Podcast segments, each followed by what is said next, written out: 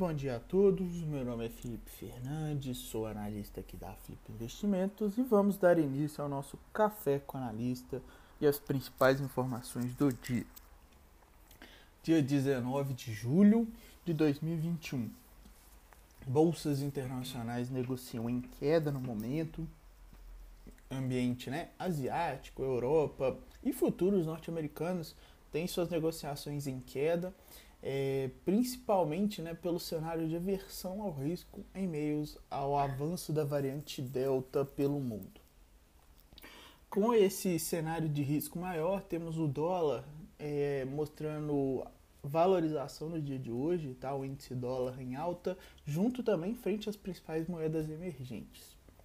O cenário de commodities vem num, numa aversão ao risco maior, tá? A gente coloca ali metais, é, commodities agrícolas e minério em queda no momento. O petróleo segue em baixa também, refletindo um acordo entre integrantes, integrantes né, da OPEP+, para o aumento de produção.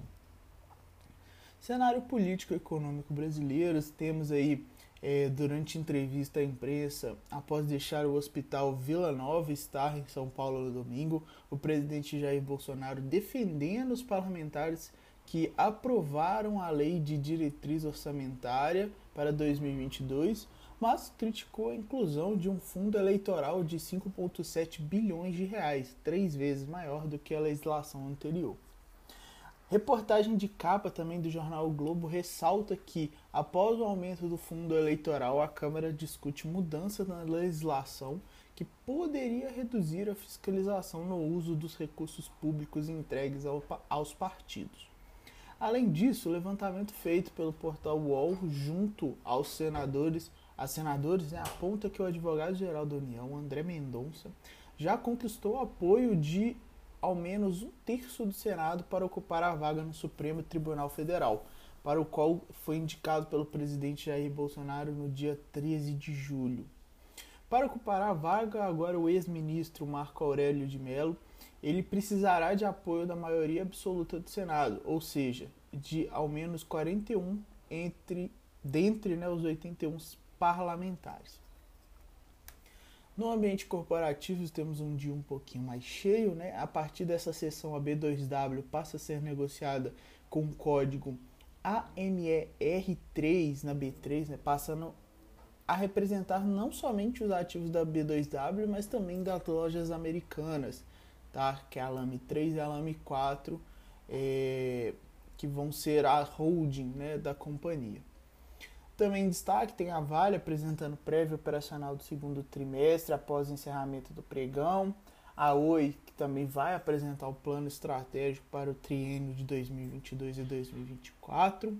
A Tegma informando na sexta né, que o Conselho de Administração decidiu por unanimidade rejeitar a proposta não solicitar é, não solicitada né, de combinação de negócios pela JSL.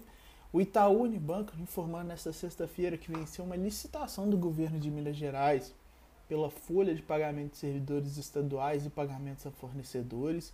A proposta apresenta é, prévia prevê um pagamento de 2,4 bilhões de reais para a gestão da folha de pagamento, informando aí o banco, acrescentando que o acordo vale por cinco anos. Já a SLC Agrícola e a Terra Santa anunciaram nesta sexta-feira um novo acordo no processo de fusão que criará uma gigante de grãos no Brasil e informaram que as condições precedentes para a consumação da operação foram cumpridas. A fabricante, por último, mas não menos importante, temos aí a fabricante brasileira de jatos Embraer anunciando que na sexta-feira vai é, anunciou na sexta-feira né, que vai convocar uma assembleia de acionistas para o dia 16 de agosto, no qual quer eleger dois executivos da Airbus e da Boeing para seu conselho de administração. calendário de hoje calendário bem vazio, pessoal, então só atenção agora às 8h25, o Boletim Focus que vai ser divulgado aí com as prévias, né, as estimativas de mercado de alguns dados econômicos, beleza?